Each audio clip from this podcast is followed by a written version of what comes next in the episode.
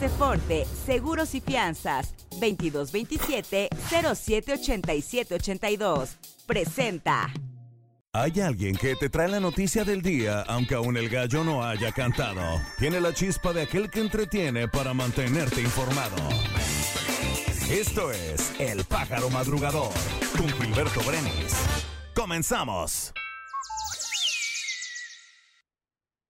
¿Qué tal? ¿Cómo les va? Muy buenos días. Gracias por acompañarnos en la segunda emisión de El Pájaro Madrugador. Hoy, Hoy es martes 17 de octubre, es el día número 290, faltan 75 días para que termine el 2023.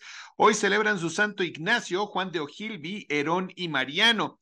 Recuerden que si van a la Ciudad de México, hoy no circulan los vehículos con engomado color rosa, terminación de placas 7 u 8, así que por favor tómenlo en cuenta. La temperatura en Puebla capital este día será de 23 grados la máxima, 9 grados la mínima, cielo medio nublado si desean hacer una transacción. Resulta ser que el dólar se encuentra en 17 pesos con 32 centavos a la compra y a la venta 18 pesos con 32 centavos. El euro a la compra 18 pesos con 35 centavos y a la venta 19 pesos con 25 centavos. Un día como hoy.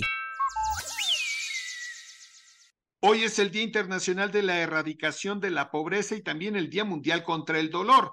Un día como hoy, pero de 1960, nació Rob Marshall. Está cumpliendo 63 años este gran director. Cumple 47 años Carlos Loret de Mola y está cumpliendo 51 años Eminem y 77 años Manuel el Flaco Ibáñez. Un día como hoy, pero en 1981, el grupo Queen estuvo en Puebla. Sí, aunque no lo crean, estuvo en Puebla.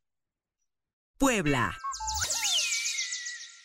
El gobierno de Puebla instalará 14 cámaras en la vía Atliscayot, específicamente en los principales puntos de congestionamiento vial. El alcalde de Puebla, Eduardo Rivera, informó que suma una inversión de más de 150 millones de pesos el monitoreo inteligente junto con el programa de puntos de proximidad social para garantizar la seguridad en la capital poblana.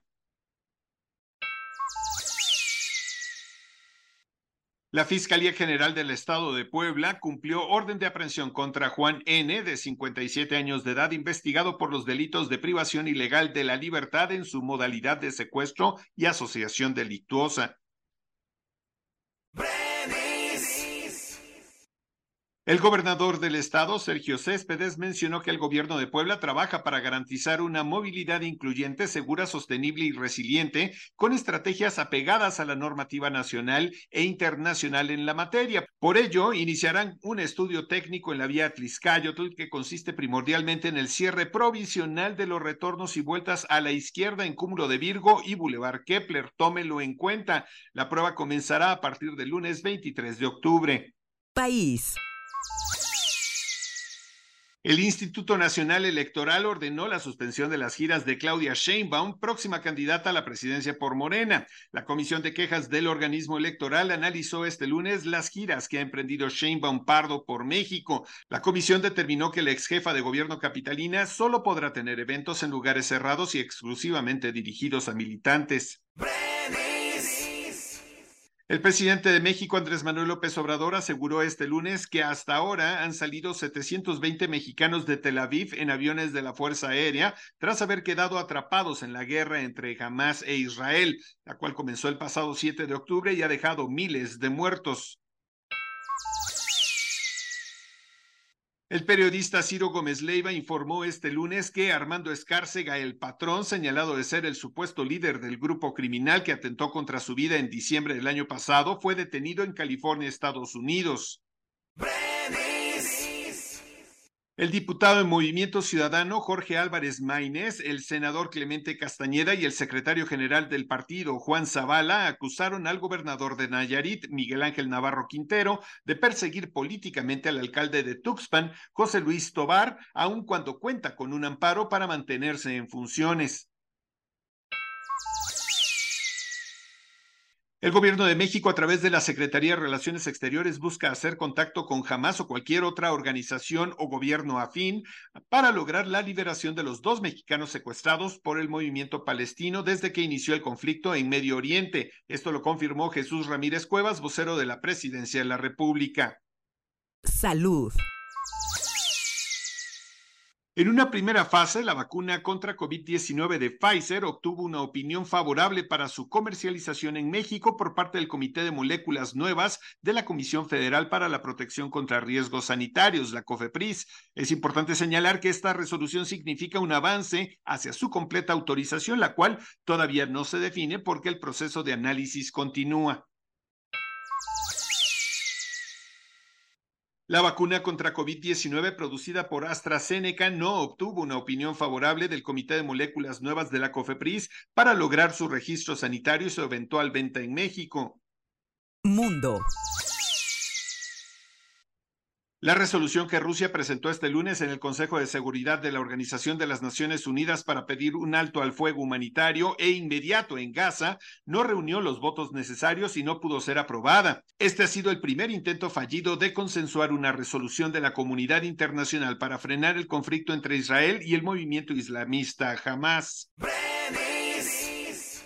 La secretaria de Relaciones Exteriores, Alicia Bárcena, informó este lunes que el presidente de Venezuela, Nicolás Maduro, asistirá el próximo 22 de octubre a la cumbre que se llevará a cabo en Palenque, Chiapas, para acordar un plan conjunto sobre la crisis migratoria.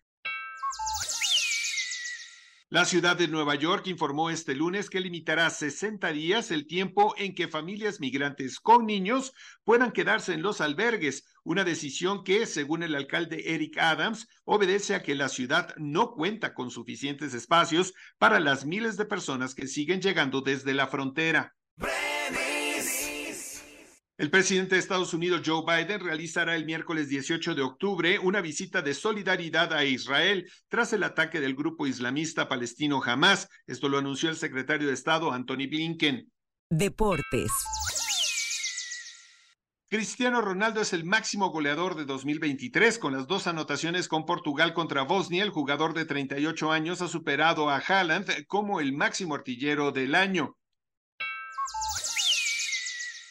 El partido de la fase de clasificación para la Eurocopa de 2024 entre Bélgica y Suecia en Bruselas fue suspendido con un empate uno a uno en el descanso y no se reanudará por motivos de seguridad después de que el lunes por la tarde fueran asesinadas al menos dos personas de nacionalidad sueca en el centro de la capital, no muy lejos del estadio Rey Balduino. La selección de Países Bajos derrotó un gol a cero a su similar de Grecia, gracias a un penal convertido en el tiempo de compensación este lunes en Atenas, dando un enorme paso en la carrera para la clasificación a la Eurocopa 2024 que se disputará en Alemania.